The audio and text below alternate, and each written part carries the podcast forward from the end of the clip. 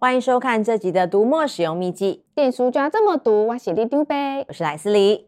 哎，莱斯里，上次听了读墨华文大奖的雪莉老师分析 MBTI 之后，你有没有去做自己的测验呢？还没呢，毕竟啊，雪莉老师有特别交代，一定要安排一个完整的时间，好好来做检测。所以啊，我就一直还没找到机会。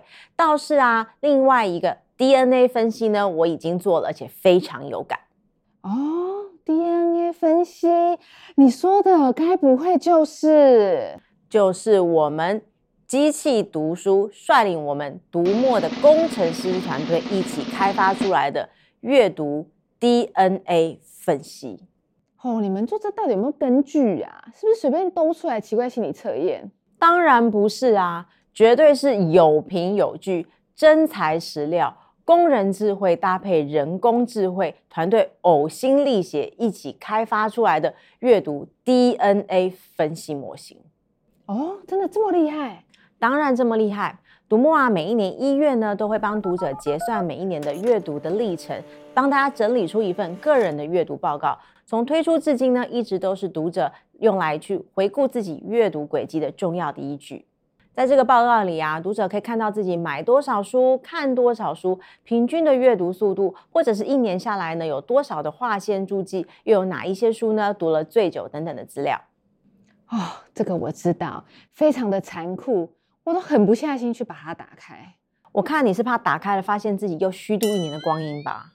但是啊，我相信啊，对非常多的读友来说，每一年的阅读报告呢，都是充满成就感跟回忆的珍贵回顾。也因此啊，团队每一年都希望呢，能够端出更棒、更厉害的报告，让读者呢可以更有意义的来分享。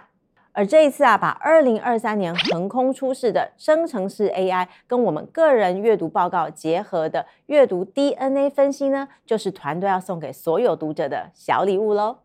哇，所以真的不是乱掰的诶。当然不是喽。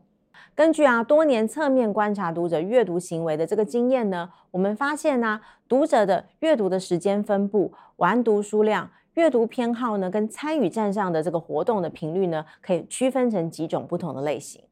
举例来说啊，有一些读者呢，他的阅读是靠着零星的时段累积而成；而另外一些人呢，每一次开书都可以完全的进入沉浸式的阅读。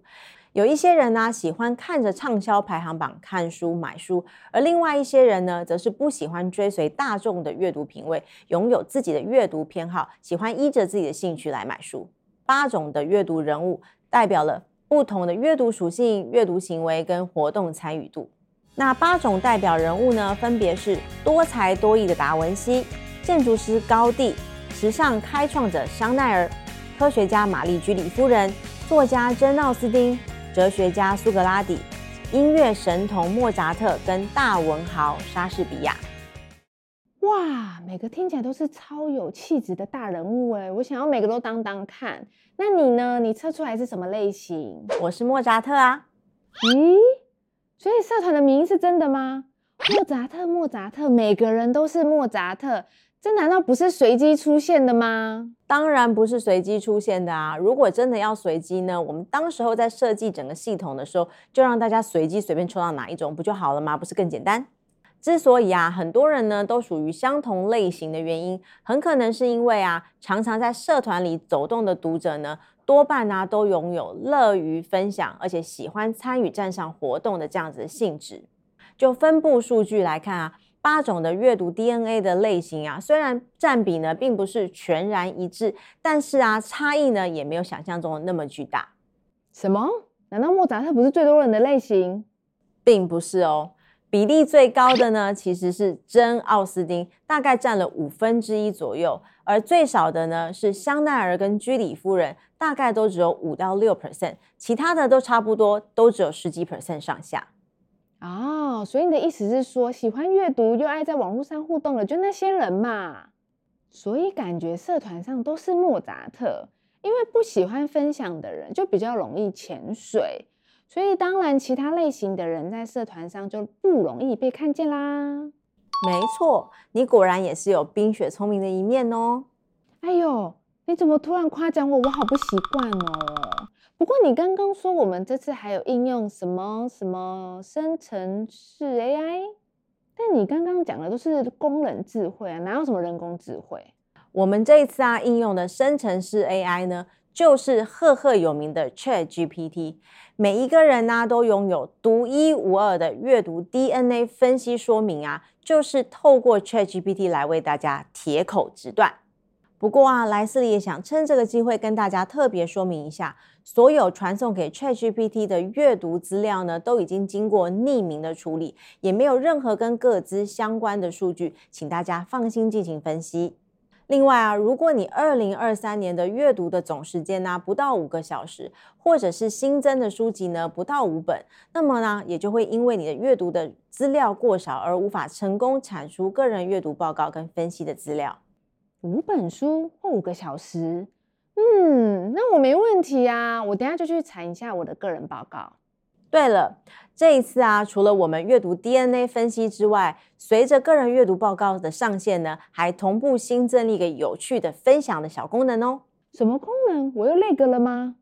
在这一次个人阅读报告的页面里面呢，应该很多人都发现多了一个个人书单的区块。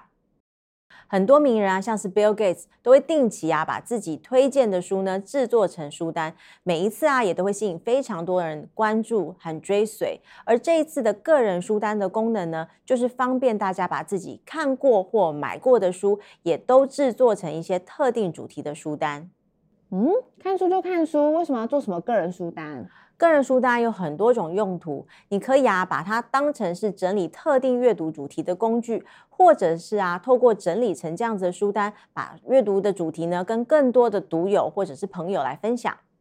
像是我们站上啊也有很多的这个主题书展，或者是啊每个月的店长为大家推荐的这些书，某种程度呢都是我们的书单。而这次这个小功能呢，就是方便读者可以用阅读为自己来策展。嗯，每个人都可以是阅读的策展人，这感觉蛮厉害的哦。而且更棒的是啊，如果你已经启用了 AP 推书伙伴，在你产出个人书单的同时呢，也会同步带入你的专属的推荐连接。有其他的人透过你的书单来买书呢，你也一样可以获得分润。哇哦，原本推可以一本一本的推，现在可以一套一套的推。天哪，真是太有效率了！而且偷偷跟你说，其实这也是读者持续的敲碗提需求，才给了工程师开发的灵感哦。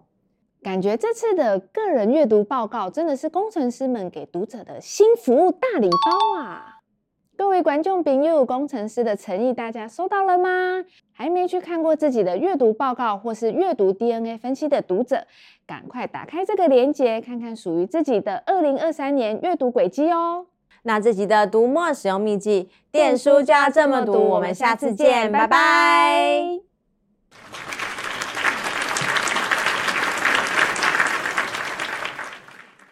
莱斯里，你刚刚说那个书单要怎么建立？你赶快教我。你干嘛突然这么兴致勃勃？感觉有鬼哦，因为叫大家抖内我太慢啦。这个一整批推出就能拿 AP 分润，感觉比较厉害，我一定要赶快学会啊！